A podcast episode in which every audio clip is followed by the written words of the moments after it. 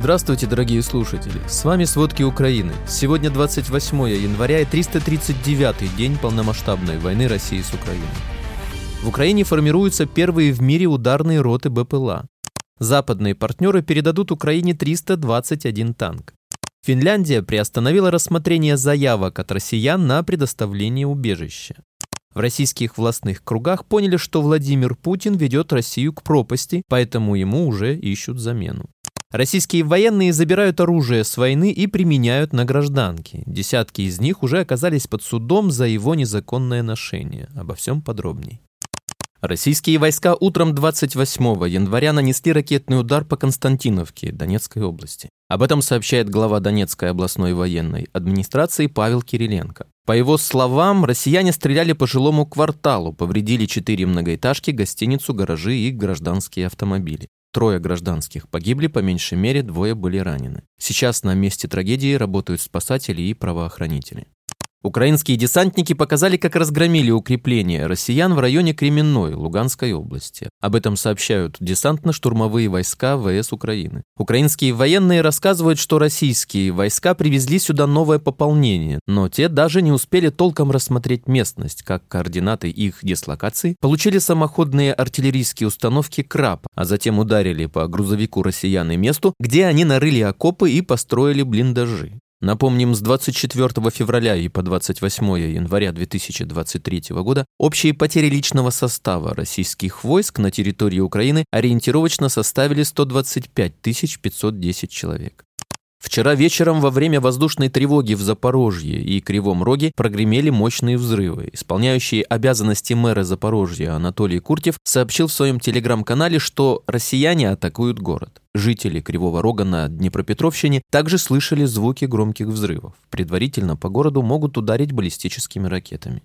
Из Ростовской области и Краснодарского края России во временно захваченные Мелитополь въехали 800 полицейских. Об этом сообщил легитимный мэр Мелитополя Иван Федоров. Россияне внедряют на временно оккупированных территориях Украины модель полицейского государства, подчеркнул он. Федоров констатировал, что российская администрация испытывает кадровый голод и страх. Между тем местные коллаборанты из рядов полиции либо увольняются, либо переезжают по возможности в Крым. Российских полицейских переводят в Токмак, Пологи и Васильевку. Но речь идет только о дневных дежурствах. На ночь, как отмечает Федоров, их будут забирать в более безопасные места. Россияне боятся партизан, но в то же время пугают местных наблюдателями за порядком и тюрьмами. Мэр также сообщил, что в последнее время выросло количество людей, которых россияне похищают и держат в плену.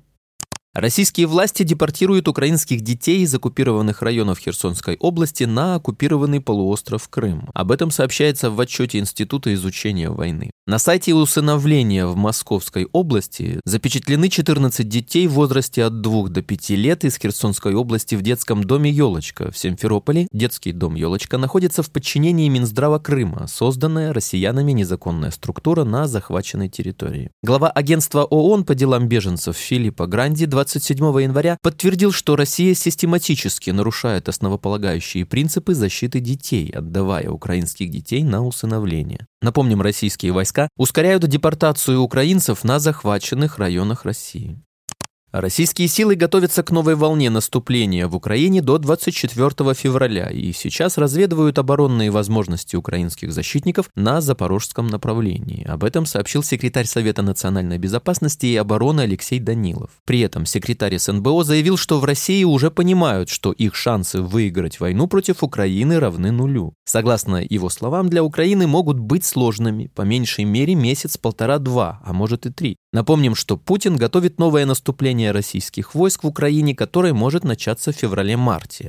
В Украине формируются первые в мире ударные роты БПЛА. Создание ударных рот одобрил на ставке главнокомандующий ВС Украины генерал Валерий Залужный. Об этом сообщила пресс-служба Генштаба. Как сообщается, совместно с Министерством обороны, Генеральным штабом Вооруженных сил Украины и Госспецсвязи в рамках проекта «Армия дронов» создан координационный штаб с ключевыми министерствами и службами для полноценной реализации проекта. Это необходимо, чтобы выполнить ряд ключевых реформ и масштабировать производство производства БПЛА, чтобы обеспечить ими силы обороны Украины, сообщили в Генштабе.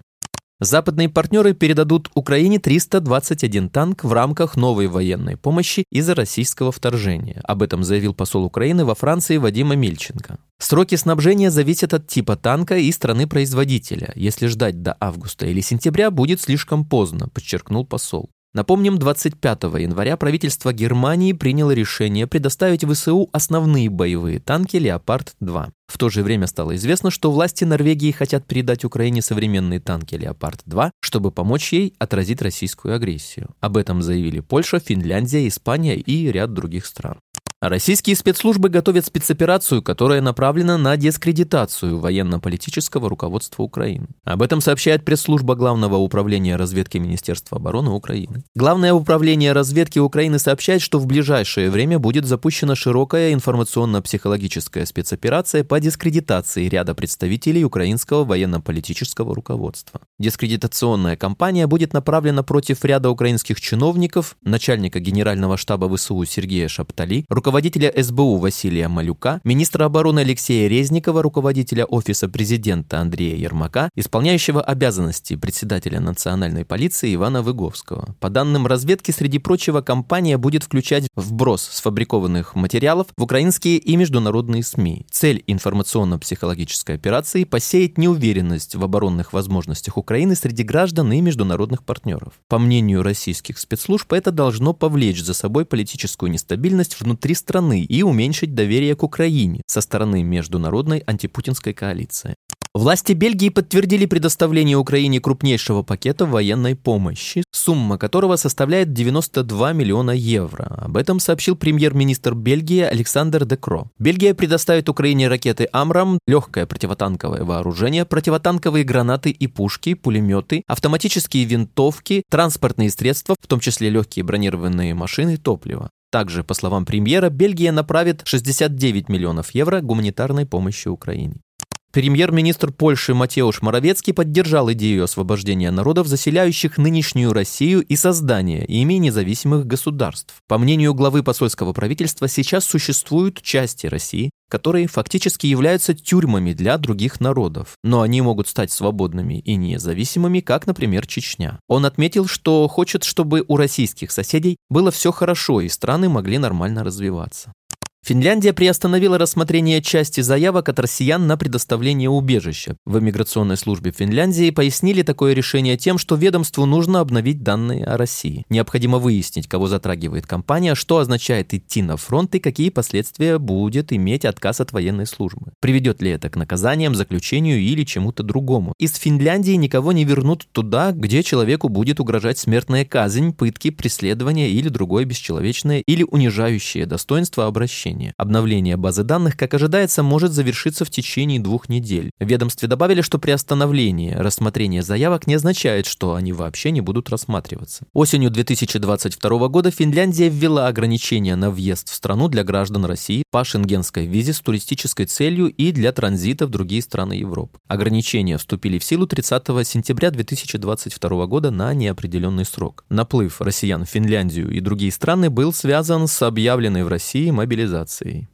В российских властных кругах поняли, что Владимир Путин ведет Россию к пропасти, поэтому ему уже ищут замену, а некоторые уже даже знают имя наследника. Об этом сообщил секретарь Совета национальной безопасности и обороны Алексей Данилов. Он добавил, что вопрос Путина в России уже почти закрыт. Некоторые уже знают имя того, кто займет его место.